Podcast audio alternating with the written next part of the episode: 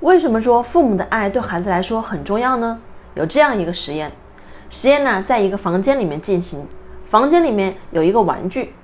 第一组呢是妈妈带着孩子一起进入房间，那当有妈妈在场的时候呢，孩子呢他都会爬过去去拿那个玩具。第二组呢是妈妈带着孩子进入房间以后呢，就借口走开了，孩子呢单独留在房间里面。那当妈妈不在房间里的时候呢，孩子们都不会去拿那个玩具，并显得呀有些紧张和害怕。这个实验告诉我们，父母的爱呢，其实就是在给孩子提供一个安全的保障。